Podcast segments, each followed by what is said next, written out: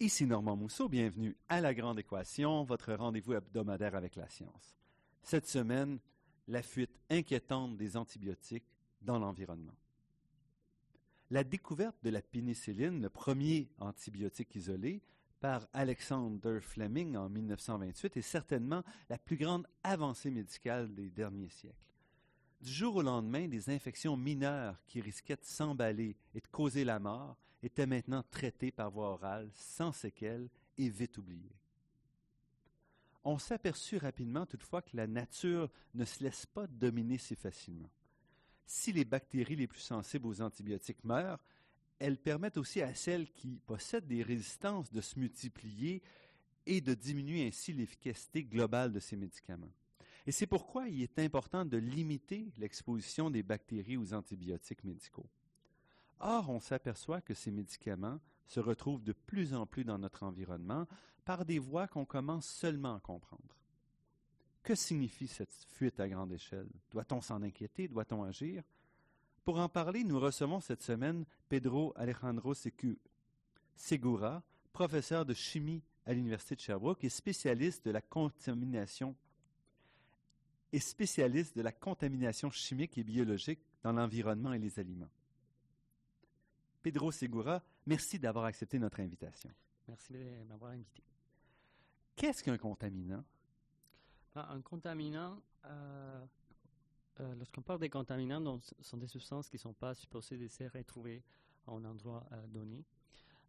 donc, par exemple, les pesticides, les herbicides sont des substances qui ont été conçues pour éviter la prolifération des, des bactéries ou des insectes mais on peut les trouver dans d'autres endroits. Donc, quand on les trouve dans un champ, ce n'est pas un contaminant parce qu'on les met là pour qu'ils agissent, mais ils vont se retrouver, vous êtes dans d'autres endroits, et là, ça devient un contaminant. Oui, exactement.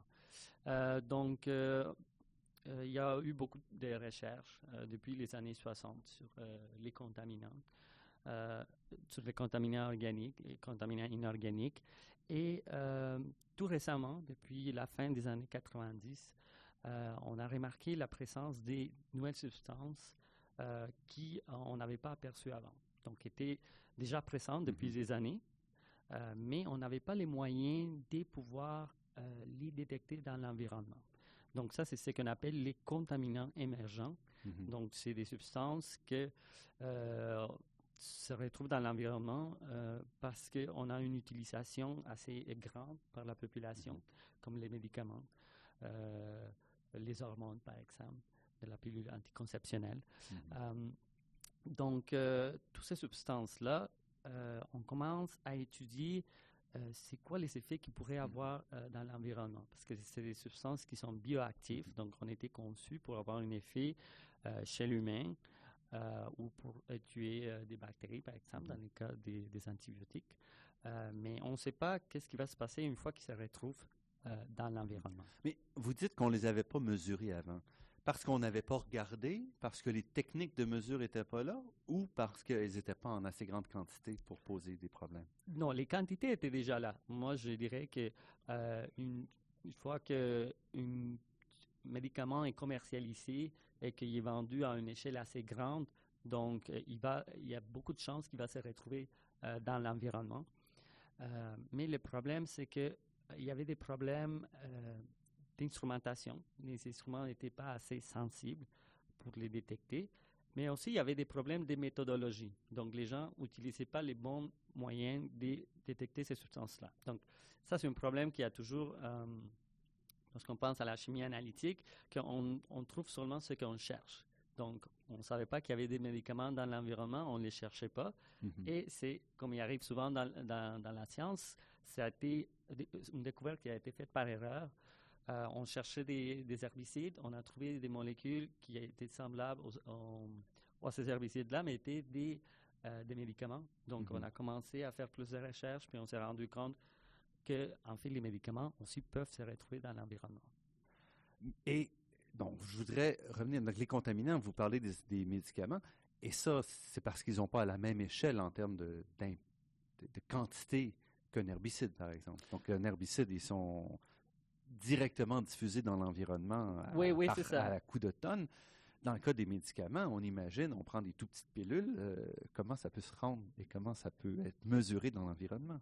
Oui, parce que, bon, en fait, euh, ça, c'est une chose très importante aussi, euh, dire aux personnes, ne pas être alarmiste, dans le sens que, oui, les médicaments vont se trouver dans l'environnement, c'est des concentrations très faibles. donc, on, on, est capable de les détecter parce que souvent, dans les municipalités, euh, toutes les eaux usées vont, vont, euh, vont être rejetées.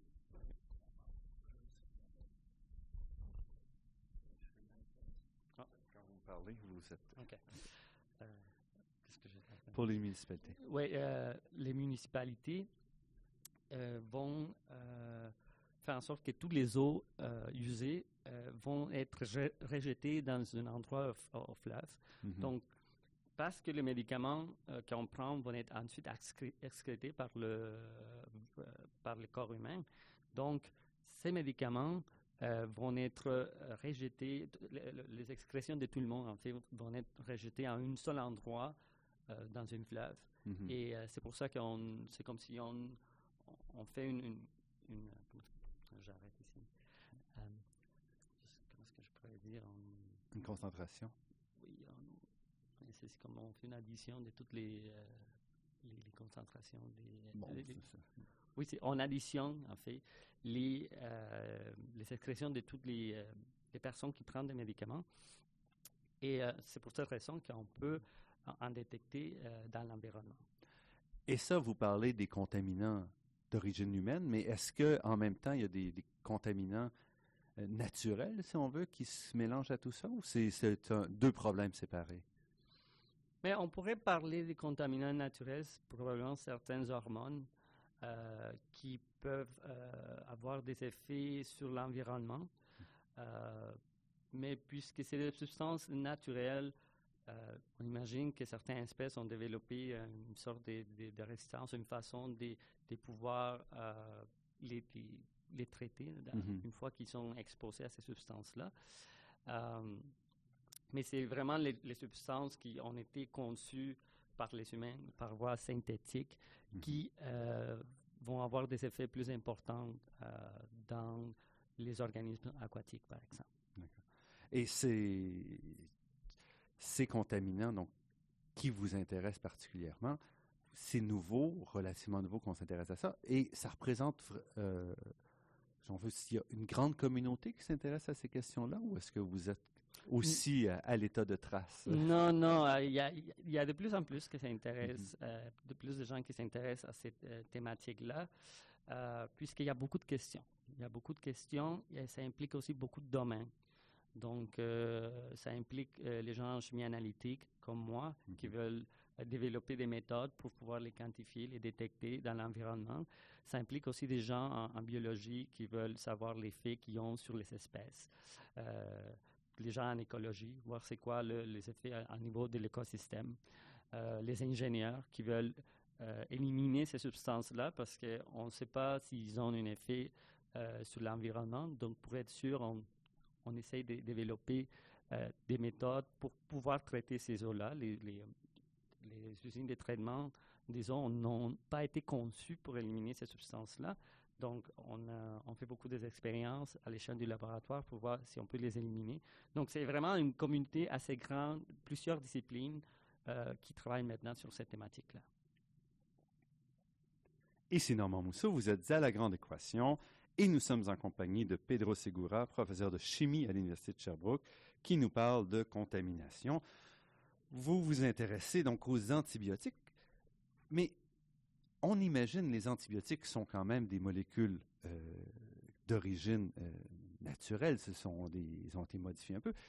Est-ce que ces molécules-là ne disparaissent pas? Est-ce que quand le corps humain les traite, est-ce qu'il les, défait pas? Pourquoi est-ce que toutes ces molécules-là restent encore dans l'environnement? On n'imagine pas, en fait, quand on prend notre médication ou nos antibiotiques, que ça reste. On imagine que le corps les absorbe et fait quelque chose avec. Oui, bien sûr, le corps euh, va les absorber, puis ces euh, médicaments-là vont avoir une fonction dans l'organisme, mais ça va dépendre d'un médicament à l'autre. Il y en a certains qui vont être métabolisés à, 100%. Ça veut dire qu'ils vont être modifiés à l'intérieur du corps humain. Il y a d'autres molécules, d'autres médicaments qui vont être peu métabolisés et vont excréter sur leur forme originale. Donc, c'est pour cette raison que ces molécules-là euh, peuvent se rendre dans l'environnement. Puis aussi, parce qu'il y a un terme en, euh, environnement qu'on appelle la persistance. Donc, c'est des molécules qui ne vont pas se dégrader facilement dans l'environnement. Donc, elles peuvent euh, résister à la biodégradation dans l'environnement assez longtemps pour que le temps qui se rendent à la station d'épuration et, et, se rendent ensuite au fleuve, mm.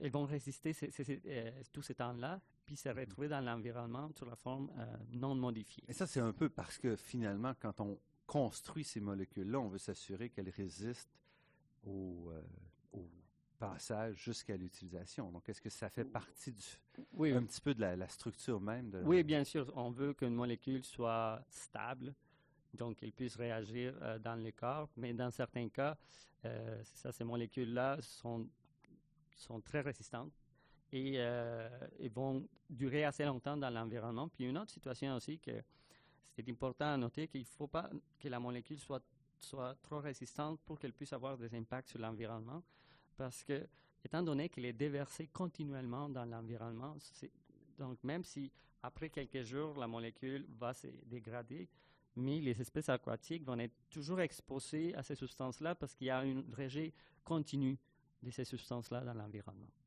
Et pourquoi les antibiotiques? Qu'est-ce qui vous, vous intéresse particulièrement dans les antibiotiques? Mais les, antibiotiques, euh, c'est intéressant parce que c'est euh, des molécules qui ont été conçues pour tuer les bactéries. Donc, dans beaucoup d'écosystèmes, c'est à la base de, de, la vie, de la chaîne alimentaire.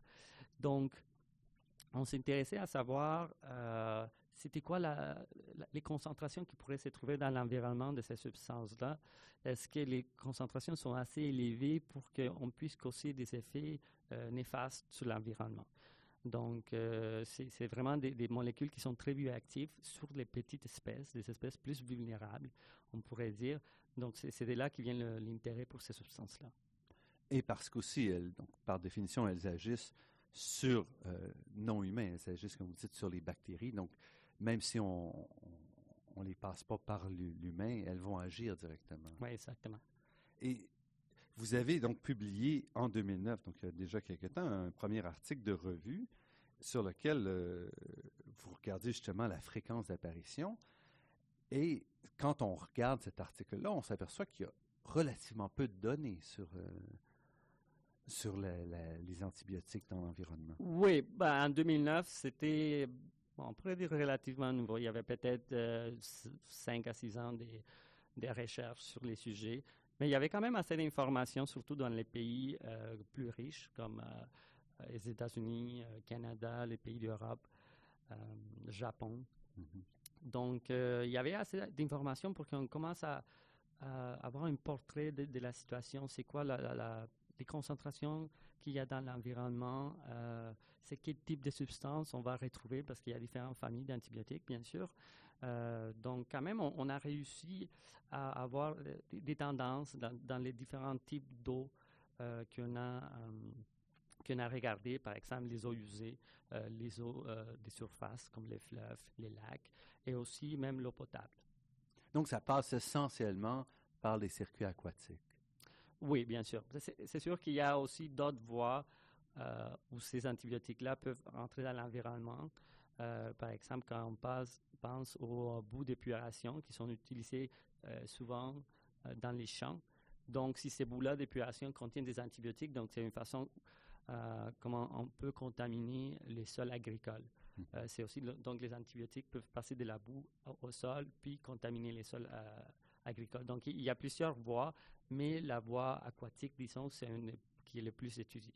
J'étais surpris aussi de voir les quantités qui sont utilisées, parce que vous mentionnez qu'il y a de 100 à 200 000 tonnes d'antibiotiques qui sont produits chaque année, consommés chaque année. Oui, oui, oui. C'est... Qui consomme euh, ces ben, antibiotiques? C'est un peu partout euh, dans la planète, euh, les pays riches, les pays pauvres. C'est sûr que les, les pays riches, parce que ils ont un plus grand pouvoir d'achat, donc on, peut, on va acheter des antibiotiques euh, très fréquemment. Aussi, les personnes âgées aussi bien vont utiliser des quantités plus importantes que les personnes les plus jeunes. aussi dans les pays pauvres parce que il y a une incidence plus grande des maladies infectieuses à cause de la température. Et donc, c'est vraiment partout autour de la planète. Mais l'industrie de l'alimentation aussi. Oui, c'est ça. Tout ce qui est d'utilisation agricole. Donc, soit on ne pense pas à, ce type de contamination-là, mais toute la, production agricole, tant comme l'élevage des animaux, comme les plantes, vont avoir souvent besoin des, antibiotiques. Les plantes aussi? Oui, mais c'est ce qu'on appelle des, fongicides. Donc, c'est pour éviter la, prolifération des, des, des, champignons. Mais qu'on peut classer un peu dans le même type de. Oui, ben on les classe, euh, c'est pas des antibiotiques, mais on les, on les classe dans, dans, la catégorie des anti-infectieux, parce qu'ils sont des infections euh, qui vont, avec les anti-infections, mais on, a, on va éviter la prolifération de différents types d'infections biologiques. Et euh, vous soulignez donc qu'on se préoccupe de ça, entre autres parce que on n'a pas beaucoup d'alternatives aux antibiotiques actuels. Donc, le, fait qu'ils soient diffusés dans l'environnement trop largement peut poser des problèmes pour l'environnement. Donc, j'aimerais ça qu'on parle à la fois des problèmes possibles pour l'environnement, mais aussi des problèmes pour, euh, pour l'humain lui-même, d'avoir cette contamination-là. Oui, c'est ça. C'est sûr que le, le, euh, qui sont les plus importants à ces, ces moments-là, à cause des concentrations, euh, je dirais que c'est les les, euh, les, problèmes pour l'environnement, donc les effets que ça pourrait avoir sur les espèces aquatiques qui sont les plus euh, vulnérables, des petites espèces qui sont à la base des chaînes alimentaires. Donc les, espèces bactériennes elles-mêmes, ou est-ce que ça peut affecter des, des, des, bactériens, ou ça peut être aussi les, planctons, par exemple, les algues, qui pourraient être aussi affectés par la présence de ces substances-là. Euh, L'humain, c'est possible d'avoir des effets indirects par la voie de euh, la prolifération des bactéries qui sont résistantes aux antibiotiques. Quoique dernièrement, les études ont démontré que euh, l'impact environnemental est petit comparé à l'impact qu'il peut avoir euh, le développement de la résistance aux antibiotiques à l'intérieur du corps humain. Donc, les personnes qui, par exemple, vont pas finir leur dose mhm. d'antibiotiques, là, c'est l'endroit où les, les, les, les, quantités plus grandes de bactéries vont être euh, diffusées dans l'environnement. Donc, c'est vraiment un problème là, pour la chaîne alimentaire puis pour l'environnement. Oui, mais c'est ça qu'on est en train d'étudier. On veut mieux comprendre parce que c'est une chose qu'il faut, euh, il faut savoir, c'est que ce n'est pas seulement les antibiotiques qui vont se retrouver euh, dans l'environnement, qui vont être rejetés continuellement, mais il y a aussi beaucoup d'autres substances. Donc, tous les produits pharmaceutiques que vous pouvez imaginer euh, peuvent se retrouver à des faibles concentrations dans les fleuves, des produits, des, plastifiants, des produits qu'on utilise à tous les jours. Mm-hmm. Ici Normand Mousseau, vous êtes à la Grande Équation sur les ondes de Radio-VM et nous parlons contaminants avec Pedro Segura, professeur au département de chimie de l'Université de Sherbrooke. Pedro Segura, quelle est la nature des composés chimiques? Bon, il y en a beaucoup, donc si on se, si on se réserve là, aux antibiotiques, quelle est la nature chimique de ces composés? Est-ce qu'ils sont toxiques en eux-mêmes ou c'est simplement par leur effet sur les bactéries? Oui, ils sont, sont, toxiques par le fait qu'ils ont sur les, bactéries. C'est des composés qui ont été conçus pour être toxiques seulement pour les bactéries. Donc, euh, c'était là la, la, réussite de ces médicaments pour, euh, pour la santé humaine parce que mm-hmm. quand on les prend, on ne va pas être affecté euh, par, par ces médicaments-là. Ils vont juste aller tuer les bactéries. Mais aussi, il y a beaucoup d'espèces, petites espèces peuvent se retrouver dans l'environnement qui peuvent être euh, affectés par ces substances-là. Donc, ce n'est pas seulement les bactéries, ça peut être les, algues, mm-hmm. donc des êtres unicellulaires ou, même euh, pluricellulaires, si on pense au plancton ou zooplancton. Donc, euh, c'est des organismes qui sont très importants pour, pour l'environnement. Puis, on est en train maintenant de, mieux comprendre qu'est-ce qui se passe. Et est-ce qu'on peut imaginer un effet aussi sur des, vertébrés, des, des plus grands des, animaux plus évolués par, par exemple, la, la, présence de résistance, l'apparition de résistance ou des choses comme ça? Oui, ça pourrait être des effets indirects, mais je euh, je pense pas qu'il y, aurait des effets directs parce que euh, c'est sûr que le plus grand est l'espèce, elle va être plus résistante à, mm-hmm. Aux faibles concentrations. Euh, puis, il y a moins de chances qu'il y ait des, des, problèmes qui peuvent se développer. Euh, par exemple, si on pense aux, doses qui, nous, on prend c'est de l'ordre du, milligramme.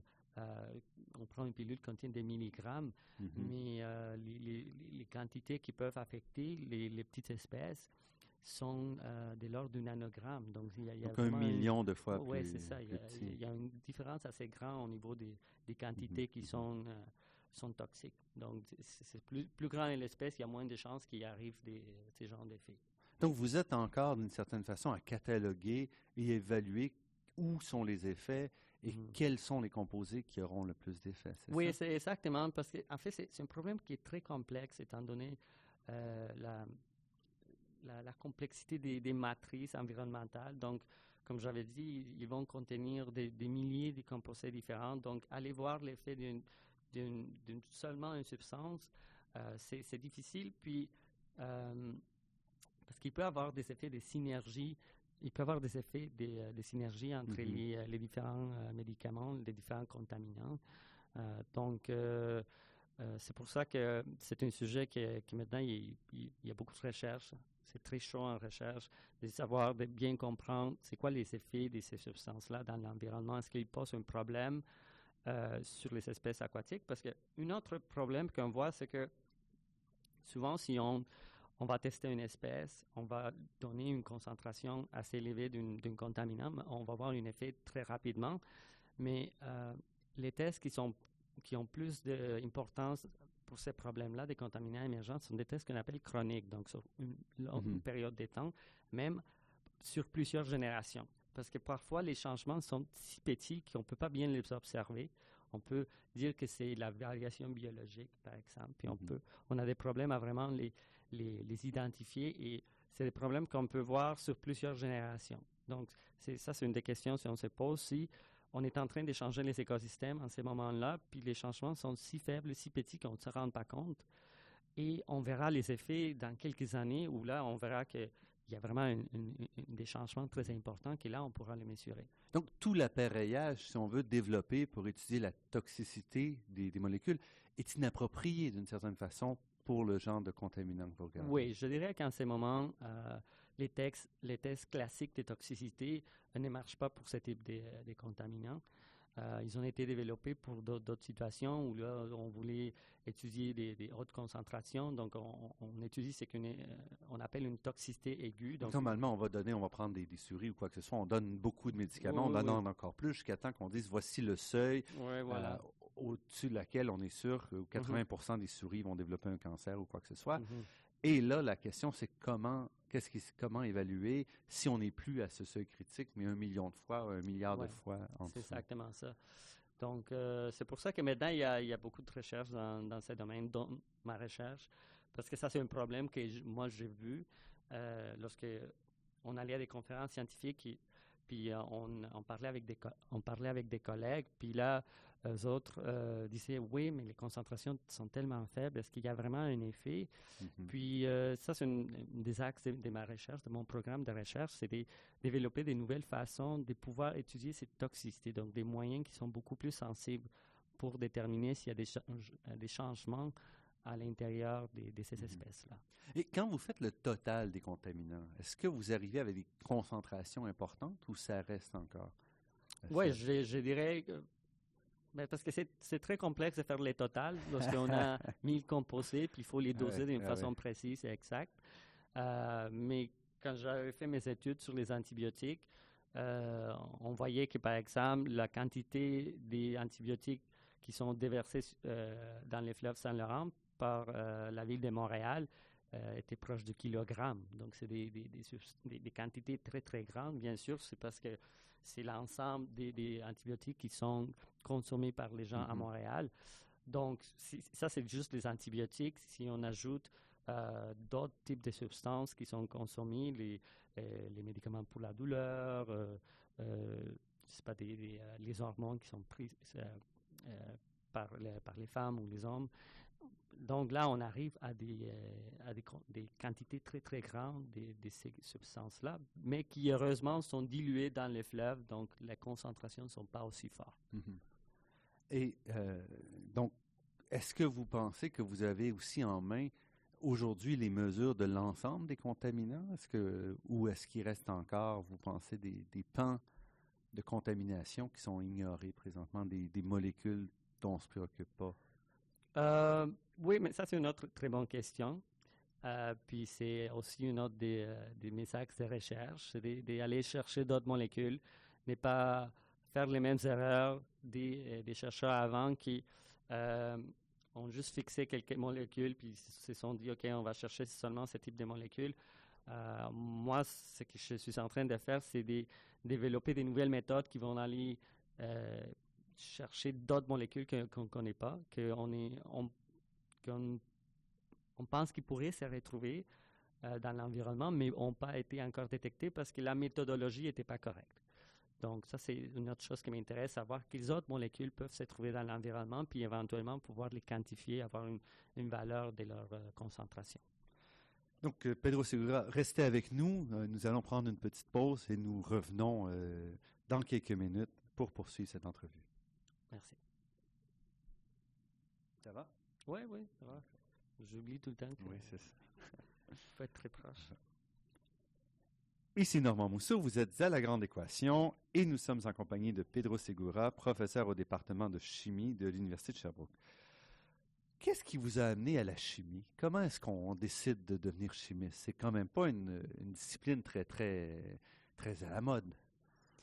Euh, en fait, la, chimie, moi, en, chimie, je trouve que c'est une des, plus belles sciences. Euh, euh, parce que c'est la science qui étudie la matière. Donc, Mais vous vouliez être chimiste depuis que vous êtes tout petit ou euh? oui, ben, j'ai toujours un intérêt pour les sciences. je ne savais pas si je voulais être vraiment chimiste, mais pendant mes études, mais j'ai voyais que la, chimie, j'avais une, facilité, meilleure facilité que la physique ou la biologie. Et euh, j'ai trouvé ça très intéressant. En plus, j'ai lycée sur la chimie euh, parce que, comme je disais, c'est la science de la matière. Donc, tout est, tout est matière dans l'univers. Puis, si on veut comprendre des phénomènes, il faut comprendre euh, la matière. Donc, je trouve que la, chimie peut expliquer beaucoup de choses. puis, c'est pour ça que j'ai tombé en amour avec la chimie. Et vous avez même décidé de continuer parce que souvent, quand même, en chimie, s'offre la possibilité d'aller vers l'industrie. Mm-hmm. Et dans votre cas, vous avez décidé de vous spécialiser dans un domaine qui est peut-être plus académique, qui est euh, celui des contaminants. Euh, oui, parce que, bon, quand j'ai commencé mes études euh, de deuxième cycle à l'Université de Montréal, j'ai beaucoup aimé la recherche. J'ai trouvé ça très, très passionnant, cette, cette liberté qu'on a de, vraiment aller chercher à répondre à un sujet que personne ne connaît.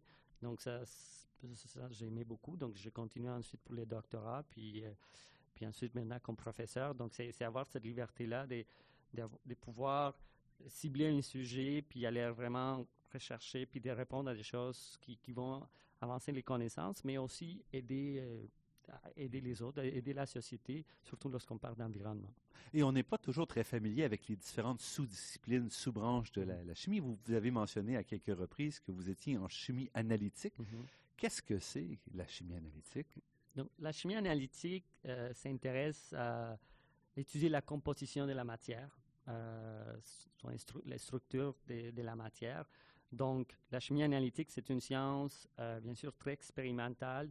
Donc, on va utiliser des instruments pour aller mesurer les, quantités d'une certaine substance dans un échantillon. Donc, ce n'est pas seulement des contaminants, ça peut être, par exemple, la composition des des aliments, savoir c'est quel euh, type de, nutriments vont se trouver dans un aliment ou euh, dans un matériau, savoir si euh, sa pureté. Donc, on fait appel à des, chimistes qui font la chimie analytique pour pouvoir répondre à ces questions-là.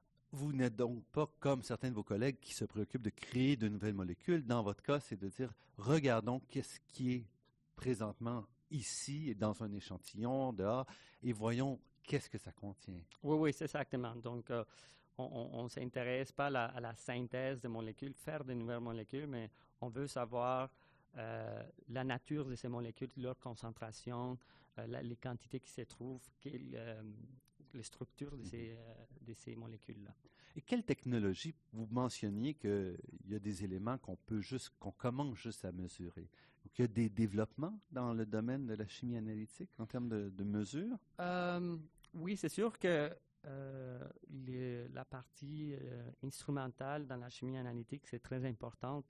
Donc, il y a beaucoup d'avancements en chimie analytique qui sont dus au progrès des, des instruments. Mhm. Puis, dans les dernières années, depuis les années 90 à peu près, on voit qu'il y a euh, une augmentation incroyable de la, la, sensibilité des instruments là, qui nous permet d'aller chercher des plus faibles concentrations de, euh, dans n'importe quelle euh, matrice échantillon. Et quel est votre instrument de travail au quotidien? Est-ce qu'il y a une machine, une mesure qui, qui vous permet de... Oui, j'utilise les spectrométries de masse. donc, c'est l'outil essentiel à ma recherche. Donc, le, spectromètre de masse, c'est une, une, machine qui nous permet d'étudier euh, la masse des, euh, des molécules, des éléments. Et euh, c'est des appareils qui sont très sensibles, très, très, très sensibles. Il s'agit, ce que vous faites, c'est vous séparez les molécules, vous isolez les différentes molécules, puis ensuite vous les pesez d'une certaine façon. Et une fois que vous avez la, la masse d'une molécule, vous dites, ah, étant donné cette masse-là, ça doit être cette molécule. Oui, c'est ça. C'est comme toutes les molécules vont avoir une masse qui est particulière à, ces molécules-là. Donc, on utilise euh, les spectromètres des masses pour pouvoir évaluer la masse des, des molécules. Donc, on, pèse une molécule à l'échelle moléculaire, puis, euh, puis c'est comme ça qu'on peut les identifier. Donc, c'est une technique qui est très bien adaptée à des, euh, des échantillons qui sont très complexes, mm-hmm. parce qu'on peut euh, étudier une multitude de substances, on peut les séparer par leur masse. Donc, ça nous permet d'être très spécifique dans ce qu'on cherche. Vous dites que vous vous intéressez également à la toxicité. Mm-hmm. Et ça, c'est un autre aspect parce que la spectroscopie de masse vous, vous dit simplement qu'est-ce qui est là. Euh, mm-hmm. Pour la toxicité, comment est-ce qu'on procède? Mais il y, y, a des tests qui sont utilisés qu'on appelle des bioessais. Donc, ça, c'est une des techniques qui est les plus utilisées, les plus répandues en, en toxicologie de l'environnement. Donc, on va utiliser souvent des, modèles qui sont des espèces qui, euh, sont utilisées dans les laboratoires pour euh, pouvoir étudier la toxicité. Donc, ce qu'on fait, on va les exposer à des différentes concentrations des, des substances qu'on veut étudier. Et là, on va voir un, effet sur, sur ces espèces-là. Euh, puis c'est comme ça qu'on mesure différentes types Quand vous parlez d'espèces, vous parlez d'espèces au niveau bactérien? oui, c'est des euh, petites espèces. Euh, c'est sûr qu'on ne travaille pas avec des, mammifères. on travaille avec des, des, petits poissons ou on travaille avec des petites crustacés, des bactéries. Donc, c'est des espèces qui sont très étudiées, puis on, on, les appelle des espèces qui sont un modèle parce qu'on connaît très bien leur biologie, leur fonctionnement. Et elle nous sert à extrapoler ces résultats à d'autres espèces.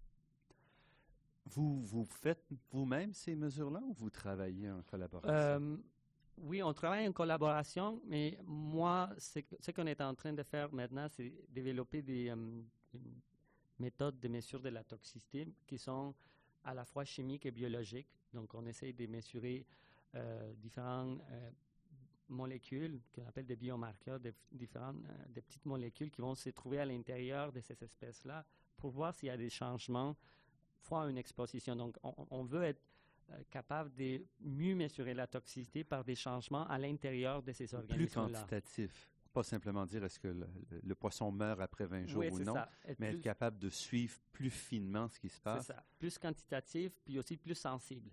Parce que pour qu'un poisson meure, pour qu'un poisson meure, c'est sûr qu'il doit avoir beaucoup de changements au, niveau euh, métabolique. Euh, donc, ça prend souvent des concentrations très élevées, beaucoup, euh, beaucoup de contaminants pour que le, poisson puisse mourir. mourir.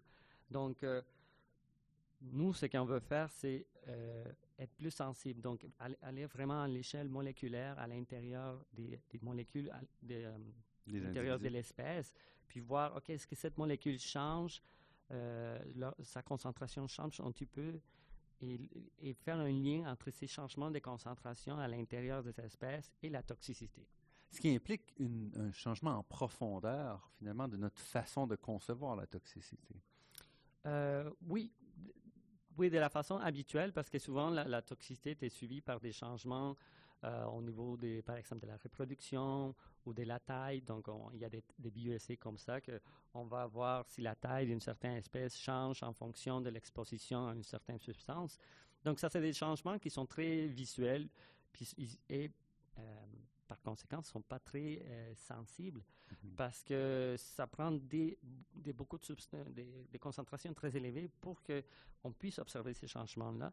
Donc, euh, nous, la façon qu'on veut le faire, c'est plutôt aller voir euh, les métabolites, donc les différentes substances qui se trouvent à l'intérieur de cet organisme-là. Puis c'est une façon, comme vous dites, plus fine d'aller voir des, des effets toxiques. Cette transformation-là se fait à partir des gens comme vous du côté de la chimie analytique ou est-ce que ça vient aussi du côté des, grands organismes qui s'intéressent, qui doivent évaluer la toxicité de- des, produits?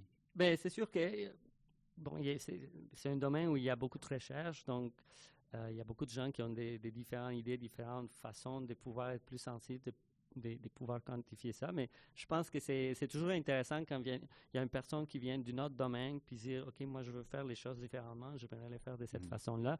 Puis c'est souvent comme de cette façon-là qu'il peut y avoir des, des changements dans, dans un domaine. Donc, euh, donc ça, ça, c'est une, façon que moi si je décode, ce que propose. vous dites, c'est que c'est pas une approche qui est retenue présentement ou qui est soutenue par euh, les organismes comme Santé Canada ou Food and Drug Administration. Ces gens-là ne sont pas encore dans cette optique-là. Non, non, parce que c'est des techniques qui sont encore en train de développer. On ne les maîtrise pas assez bien, donc sont à la phase encore euh, expérimentale, Mhm. je pourrais dire. Mais c'est notre objectif, c'est ça. C'est pour ça qu'on a des collaborations avec Environnement Canada ou euh, le ministère de l'Environnement du Québec pour que les méthodes que nous, on développe, un jour pourront être adaptées ces- euh, par ces organismes-là, puis qui vont servir à, avoir une meilleure idée de, la toxicité des, contaminants qu'on peut retrouver dans l'environnement. Pedro Segura, on a parlé de la mesure, on a parlé des effets toxiques possibles, mais vous avez aussi mentionné il y a quelques minutes l'aspect de prévention. Est-ce que vous êtes aussi impliqué dans l'aspect prévention? Comment empêcher que ces produits-là se retrouvent dans l'environnement? Euh, bon, j'ai participé à des, euh, des études, des groupes de recherche où euh, c'était l'objectif. Donc, ça, c'est beaucoup euh, le, le domaine de recherche euh, des ingénieurs qui vont concevoir des nouveaux procédés pour éliminer ces substances-là à la source. Donc, dans ces cas-ci, la source, ça Mhm. serait les stations d'épuration. Et vous mentionnez, ce sont quand même des milliers de composés. Mhm. Alors, développer des procédés qui vont être capables de, de capter tous ces composés, c'est quand même un, un enjeu important. Oui, c'est un défi parce que souvent, ce qui a été observé, c'est qu'en voulant éliminer des substances-là, Mhm. ces substances-là, on allait créer des nouvelles. On allait juste modifier ceux qui étaient déjà présents, mais on ne va pas les, les, euh, les mi- éliminer complètement. On va juste les transformer en d'autres substances qui, dans certains cas, pourraient être plus toxiques que celles qui étaient à, à l'origine. Donc, euh, c'est sûr, il y a beaucoup de, de défis à ces niveaux-là, euh, parce qu'il y a aussi euh, les coûts. C'est sûr qu'il y a certaines méthodes de, de transformation, d'élimination qui peuvent être très coûteuses. Au laboratoire, ça marche super bien, c'est à la petite échelle. Mais lorsqu'on veut aller à des, des grandes quantités d'eau, si on pense comme la ville de Montréal, que c'est des, des quantités énormes d'eau qui sont traitées par jour, donc Mhm. il y a plusieurs contraintes. Donc, c'est les ingénieurs qui travaillent pour trouver la, la- la façon la plus euh, optimale, plus efficace d'éliminer ces substances-là. Est-ce que vous pensez qu'on va pouvoir arriver à éliminer une fraction importante de ces substances-là dans l'avenir? ou- Oui, je pense que oui. Il y a, il y a beaucoup de recherches dans, dans ces domaines-là. Et, euh, et ça, ça prend aussi la, la volonté euh, des gouvernements, parce que je pense qu'on a la technologie, mais euh, souvent les, les coûts d'implantation de ces Mhm. technologies-là euh, empêchent qu'ils soient utilisés euh, de façon plus répandue. Donc, euh, je pense que oui, ça prend la volonté du gouvernement, puis même euh, la pression des citoyens qui demandent d'avoir le- l'eau qui est mieux traitée. À la fois à l'entrée, c'est-à-dire à la fois l'eau qu'on va consommer, l'eau potable, mais aussi l'eau qui va être retournée dans le- dans l'environnement. Oui, mais les, les- les- les procédés de traitement, c'est sûr que euh, si on veut éliminer la plus grande partie des, des contaminants, c'est les, les- les usines de traitement des eaux usées. Usé. Euh, c'est sûr qu'il y a certains contaminants qui sont assez persistants pour même se trouver dans, dans l'eau potable. Euh, donc, donc là, il y a beaucoup de, de développements là-dessus aussi. Puis il y a, il y a plus le- j'imagine les municipalités euh, vont investir plus euh, d'argent dans les traitements d'eau potable que dans les eaux Mhm. usées, parce que là, il y a vraiment un impact direct sur la population, mais il ne faut pas oublier qu'on est relié à l'environnement aussi. Mhm. Donc, euh, si on, on va affecter notre environnement, mais on sera affecté aussi. Vous vous préoccupez également de ce qui se passe dans les pays en voie de développement, où là, vous avez, euh, ce que vous avez montré dans certains articles, que la capacité de, de gérer ces contaminants-là est complètement différente. Oui, oui, c'est ça. Ça, c'était une question que euh, est arrivée en, préparant notre article de 2009 sur la, présence des, contaminants dans l'environnement. On s'est rendu compte qu'il y avait vraiment peu d'informations sur les pays euh, en voie de développement. Euh, donc, euh, j'étais assez chanceux de trouver un collaborateur, collaborateur qui avait fait des, ces types de, de recherches, avait trouvé des, avait, est allé en, lui est allé en Afrique, à certains pays d'Asie aussi, pour euh, prendre des échantillons et quantifier des, des contaminants. Puis, euh, donc, on, on a partagé nos résultats.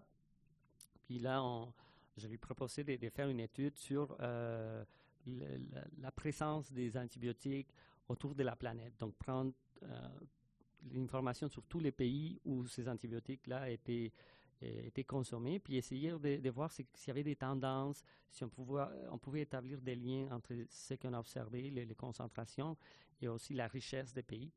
Puis, euh, ce qu'on a trouvé, c'est que les pays qui euh, sont euh, plus pauvres, qui ont plus, moins des, des moyens pour éliminer les, les antibiotiques, mais on, va- on va retrouver des, des concentrations qui sont plus élevées, dans certains cas assez préoccupantes, parce que c'est des concentrations très Parce élevées. que les populations vont prendre quand même à peu près toutes les mêmes quantités d'antibiotiques ou? Euh, oui, puis je dirais que dans certains cas, surtout dans les pays euh, tropicaux, Mhm. euh, on va en prendre plus. On va prendre plus d'antibiotiques, mais c'est aussi des antibiotiques, antibiotiques qui sont moins chers que ceux qu'on consomme ici. Donc, donc c'est aussi les, les- les- les prix des antibiotiques avaient un effet sur le- leur présence dans l'environnement. Puis, euh, c'est ça, on, on a trouvé que dans, dans certains pays comme le Kenya, Mozambique, euh, Ghana, il y avait des, des concentrations qui étaient même, même préoccupantes parce qu'elles sont, sont très, très loin de ce qu'on avait trouvé dans les pays euh, riches. Donc, on a interprété ça comme un, un- une, c'était expliqué en fait par la par le fait que les pays pauvres ont moins de moyens de traiter Mhm. leurs eaux. Parce que ça veut dire que les traitements actuels éliminent quand même une partie de ces contaminants. Oui, ils traitent une partie importante, puis aussi, euh, on a ici des réseaux des, des, des aqueducs qui vont les amener aux usines euh, de traitement. Par contre, dans certains pays, euh, il y a des rejets directs Mhm. euh, dans l'environnement. Donc, donc, à cause de toutes ces raisons-là, on pense qu'il y a des, les, antibiotiques peuvent se retrouver à des concentrations plus importantes parce qu'il y a, il un traitement qui peut les éliminer. Puis, euh, il y a aussi, il n'y a, pas d'aqueduc, donc c'est plus direct la contamination, ça peut causer des problèmes. Ici Normand Mousseau, vous êtes à la Grande Équation sur les ondes de Radio VM et nous sommes en compagnie de Pedro Segura, professeur au département de chimique, professeur au département de chimie de l'Université de Sherbrooke. Pedro Segura, pour le moment quand même, il n'y a pas d'évidence nette de la toxicité de ces produits-là dans l'environnement. Est-ce que je comprends bien? Oui, dans, mais ce qui est une bonne nouvelle. Euh, Il n'y a pas, pas euh, une évidence qui démontre que le- les contaminants, les, les antibiotiques par exemple, vont euh, tuer les espèces aquatiques. Euh, les concentrations que l'on retrouve maintenant ne sont pas assez élevées, euh, mais on ne sait pas si ça va changer. On ne sait pas encore si, euh, si la présence de nouvelles des nouveaux médicaments, par exemple, pourraient augmenter la toxicité de ceux qui se retrouvent déjà dans Mhm. l'environnement. Donc, il y a tellement de variables différentes. C'est aussi c'est une grande équation dans ces cas-là, parce qu'il y a tellement de variables, tellement de facteurs que euh, c'est difficile de savoir ce qui va se passer après. Est-ce que vous considérez que vous avez les outils pour vraiment étudier ça présentement ou il reste encore des nouveaux concepts, des nouvelles façons pour bien mesurer et évaluer les, les effets de, de ces contaminants? Ben, je pense que oui, il faut encore du développement. Il y a, parce que c'est une nouvelle problématique et il faut des nouveaux outils, des nouvelles façons de penser, des nouvelles façons de résoudre les, choses parce que souvent on, on, veut résoudre les nouveaux problèmes avec des vieilles solutions. Mm-hmm. Et euh, je pense qu'il faut faire les choses autrement et il faut euh, attaquer ces problèmes-là d'autres façons parce que c'est une complexité euh, tellement grande, c'est tellement de substances qu'on ne peut pas utiliser les mêmes moyens qu'avant. donc, il faut la recherche pour développer de nouvelles façons de faire. Il y a quelques années, quand même, il y avait plusieurs groupes environnementaux qui étaient sortis en disant, regardez, les estrogènes, par exemple, qui mm-hmm. sont présents dans l'environnement, ont un effet direct sur la mm-hmm. reproduction des poissons. Mm-hmm. Et ça, ça cadre dans vos travaux, dans ce que vous trouvez? Parce que vous dites plutôt que vous ne voyez pas un effet majeur, ou est-ce que l'absence d'effet, c'est limité aux antibiotiques? Non, ça dépend des substances. C'est sûr que euh, tout ce qui est perturbateur endocrinien, comme les, euh, les hormones, donc des, substances qui vont euh, affecter la, communication au niveau des espèces, la communication cellulaire, donc, ça, c'est l'effet des perturbations endocriniennes, du système endocrinien. Euh, là, on retrouve des, euh, cas où, à des très faibles concentrations, on peut avoir des effets euh, très néfastes sur les populations. Donc, ça a été, ça a mhm. été déjà prouvé. Mais il y a d'autres substances comme les antibiotiques, heureusement, à, des si faibles concentrations, on ne voit pas encore d'effet. Donc, ça, dépend des, molécules qu'on étudie. mais souvent, euh, les, données des concentrations des contaminants et tout ça vont être euh, biaisées dans le sens que on va aller échantillonner dans des endroits qu'on on, sait qu'il y a une pollution. Mm-hmm. Ça ne veut pas dire que euh, toutes les autres de la planète sont contaminées. C'est surtout proche des régions urbaines ou régions agricoles. Donc, ce pas des effets qui sont généralisés.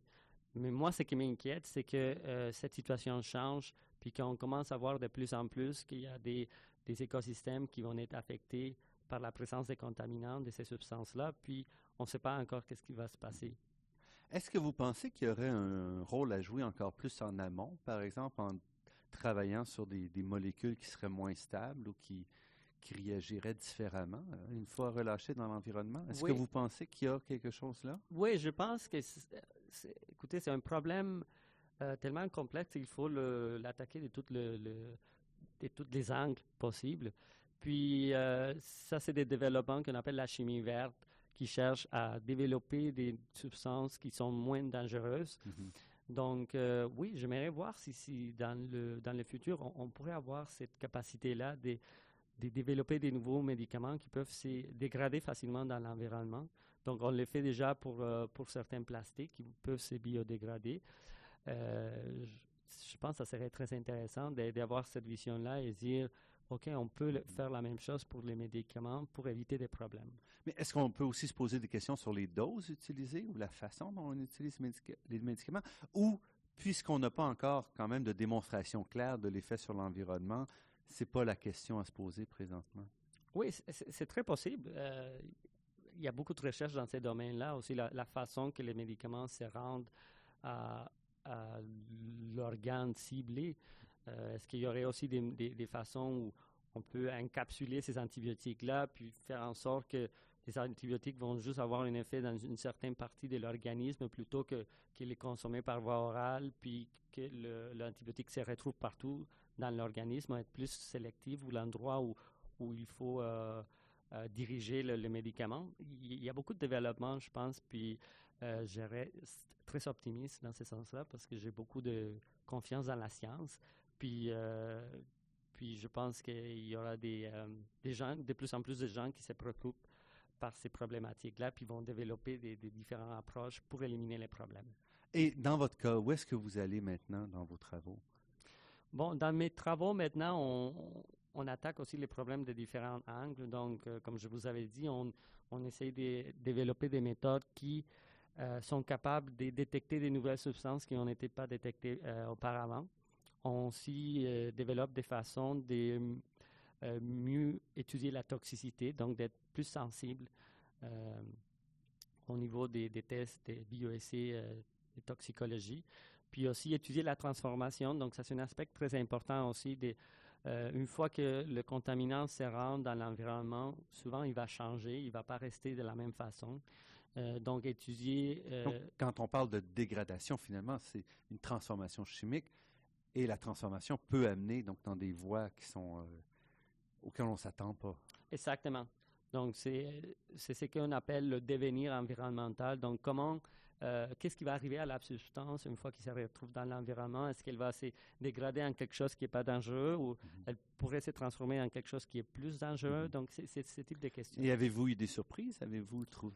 Pas encore. On est, on, est, on est, dans les moments de développer ces, techniques-là d'études, de, transformations, mais il y a dans certains cas que ça a été observé dans, chez certains pesticides on a vu qu'après une transformation chimique, il est possible que euh, la substance devienne plus euh, toxique. Mm-hmm. On ne l'a pas vu encore pour les, types de substances qu'on étudie en ces moments-là, mais euh, c'est ça, on continue, on continue à regarder pour s'assurer que c'est une chose qui n'arrive pas. Donc, si je résumais un petit peu vos travaux, pour le moment, il n'y a pas de raison d'être alarmé par la situation, mais il y a une question préoccupante de dire on est en train de transformer l'environnement dans des doses pour lesquelles on ne comprend pas vraiment les effets. Est-ce que c'est la bonne... Oui, c'est tout à fait ça. Je pense que c'est... Vous avez bien résumé la, la situation actuelle. Euh, donc, il ne faut pas être alarmiste, mais il ne faut pas non plus négliger ce problème-là en disant ah, il n'y a rien qui va se passer. Je pense que c'est très important d'étudier cette problématique-là puis développer des façons d'éviter que ça puisse empirer. Mhm. Et toutes ces approches-là, de toute façon, vont avoir des effets aussi sur toutes sortes d'autres euh, euh, molécules et contaminants qui arrivent dans l'environnement. Oui, oui, c'est sûr. Donc, euh, c'est pour ça qu'on travaille très fort pour mieux, mieux comprendre l'écosystème, puis c'est quoi l'interaction entre les contaminants organiques ou inorganiques, que il faut vivre avec parce qu'on est une société moderne qui produit des, contaminants. Donc, euh, il, faut, il faut comprendre euh, c'est quoi les effets, c'est quoi les interactions. Pedro Segura, professeur de chimie à l'Université de Sherbrooke, je vous remercie pour cette entrevue qui, dont j'aime beaucoup, je pense, le, le ton. C'est à la fois pas alarmiste, mais à la fois on comprend qu'il faut agir et c'est bien de voir des chercheurs qui se plongent dans ces directions-là. Merci. Merci. Je remercie Daniel Fortin à la technique et pour la création des thèmes musicaux entendus à l'émission, Marc-André Miron, site Internet, et Ginette Beaulieu, productrice déléguée. Je remercie également le Fonds de recherche du Québec, la Fondation familiale Trottier et l'Université de Montréal pour leur contribution à la production de cette émission. Vous pourrez entendre cette émission en vous rendant sur le site Internet de La Grande Équation. L'émission est également disponible en balado-diffusion sur le site de Radio VM et la page Université de Montréal de iTunes U. Ici Normand Mousseau, au nom de toute l'équipe, je vous dis à la semaine prochaine et d'ici là, restez à l'écoute de Radio VM pour découvrir votre monde sous toutes ses facettes.